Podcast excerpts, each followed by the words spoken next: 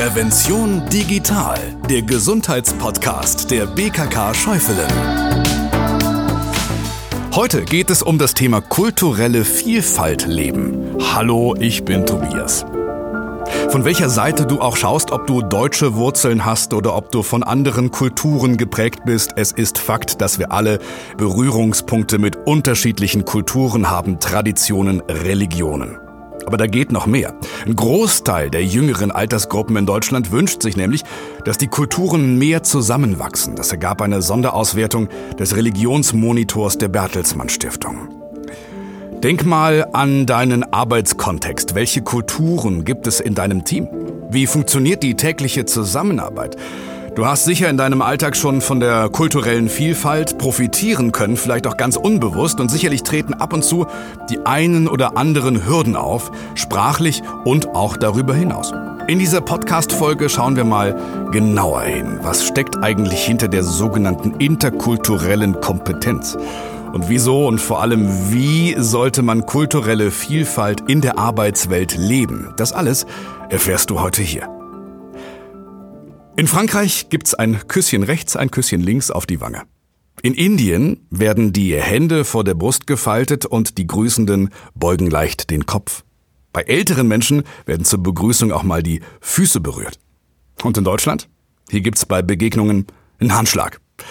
Allein beim Begrüßungsritual gibt es unterschiedliche Sitten und Gebräuche und das ist nur ein kleines Beispiel. Machen wir nochmal ein etwas überspitztes Gedankenexperiment.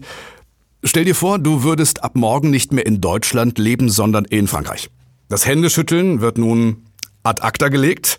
Ab morgen gibt's halt die Küsschen rechts und links. Wie wäre das für dich? Ja, bisschen befremdlich, eine Umgewöhnung, vielleicht sogar für manche unangenehm. Was zeigt das andersherum? Für Menschen mit anderem kulturellen Hintergrund gibt es in Deutschland sicherlich ebenfalls einiges, was äh, zunächst befremdlich ist. Doch was ist Sinn und Zweck eines Begrüßungsrituals, auch wenn der Ablauf kulturell bedingt höchst unterschiedlich sein kann?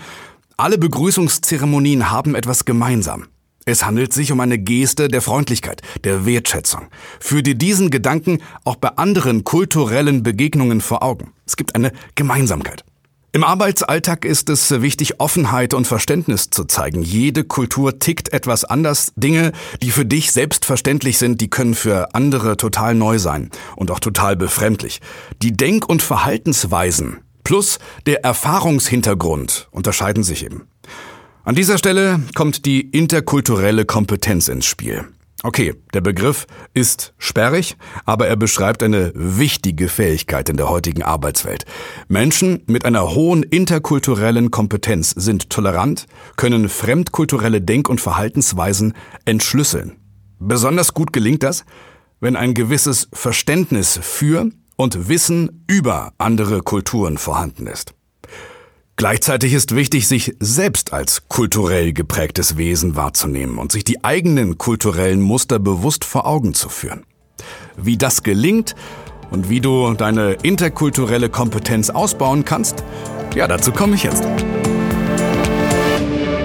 Verständnis und Wissen sind das A und O der interkulturellen Kompetenz. Reflektiere dafür ganz gezielt, welche Kulturen dich in deinem Umfeld so umgeben.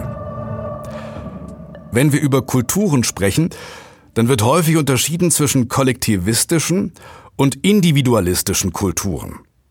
Also, in kollektivistischen Kulturen haben Familien und Gruppen eine herausragende Bedeutung. Zu diesen Kulturen zählen Länder wie die Türkei, Russland, Polen sowie arabische, asiatische, afrikanische, südamerikanische Länder, also eine ganze Menge. Da geht es um gegenseitige Unterstützung. Fürsorge und Zusammenhalt werden groß geschrieben. Demgegenüber stehen die individualistischen Kulturen, also Beispiele wie westeuropäische Länder, auch Amerika, auch Australien. Durch die Fürsorgepflicht des Staates hat der Familienverbund eine weniger hohe Bedeutung. Die persönliche Selbstverwirklichung, die eigenen Ziele, das Glück des Einzelnen haben einen hohen Stellenwert. Unsere kulturellen Wurzeln prägen uns enorm.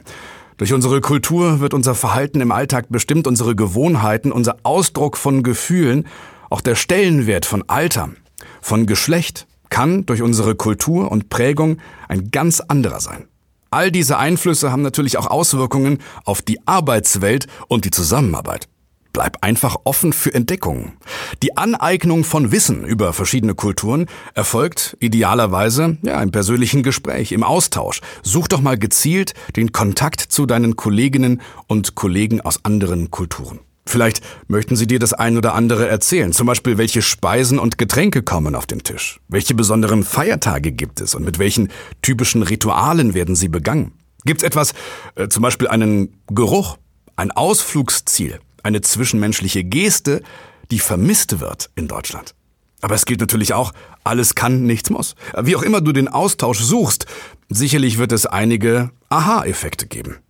Schließlich können wir uns alle von dem ein oder anderen Vorurteil nicht freimachen, häufig unbewusst und ganz ohne böse Absicht. Unser Gehirn nutzt nämlich gern sogenannte Gedankenautobahnen. Wir speichern Assoziationen und Gelerntes ab dann geht's schneller. Fahren wir dann über unsere fest asphaltierte Gedankenautobahn, sparen wir Zeit, wir sparen Energie. Das ist recht praktisch, aber leider nicht immer.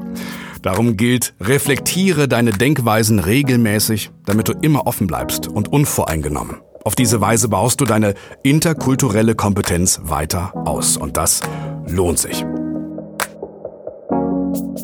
In der Arbeitswelt hat gelebte kulturelle Vielfalt viele positive Wirkungen. Der Umgang zwischen Führungskräften und Mitarbeitenden, aber auch untereinander im Team, wird von mehr Offenheit geprägt. Die Kommunikation verbessert sich.